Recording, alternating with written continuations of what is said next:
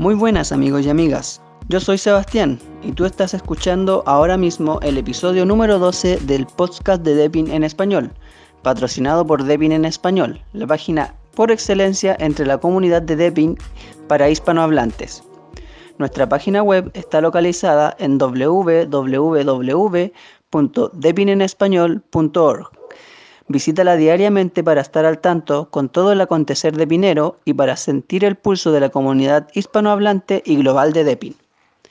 Recuerda que nuestros podcasts están disponibles en todos los lugares donde normalmente los escuchas.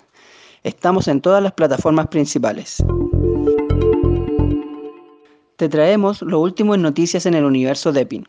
Hoy hablaremos de las pruebas de Depin 20, Build 1003 y Depin Phone Assistant.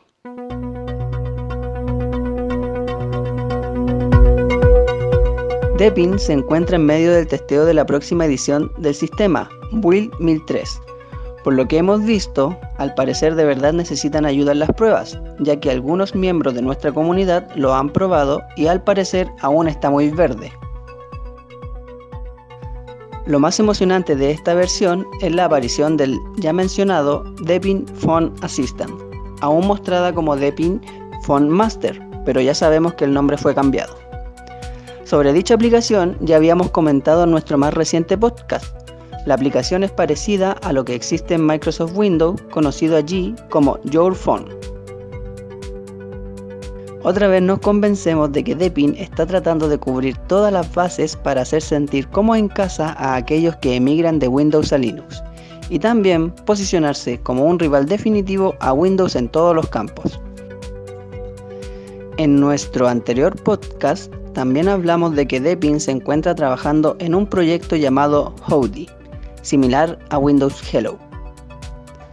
Algunos miembros de nuestra comunidad ya han probado y han reportado varios problemas, lo cual lo hacen difícil de usar como sistema del diario.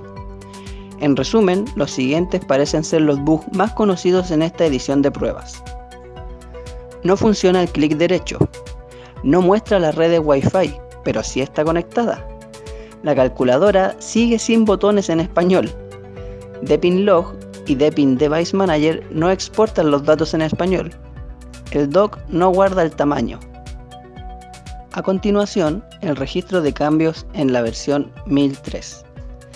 Se añade la aplicación Phone Assistant que permite administrar aplicaciones, archivos, canciones, etc. en teléfonos Android e iOS optimizada la vista previa de impresión, incluyendo el número de copias impresas, el rango de números de página y la dirección de impresión.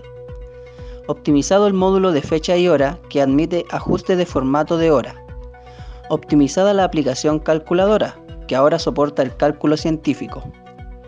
Optimizada las funciones relacionadas con el hardware, incluyendo la alimentación, el sonido y el Wi-Fi optimización del rendimiento del sistema y mejora de la fluidez general.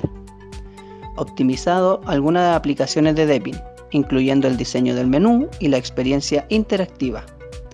Corregido algunos problemas de retroalimentación de los usuarios después del lanzamiento de la última versión.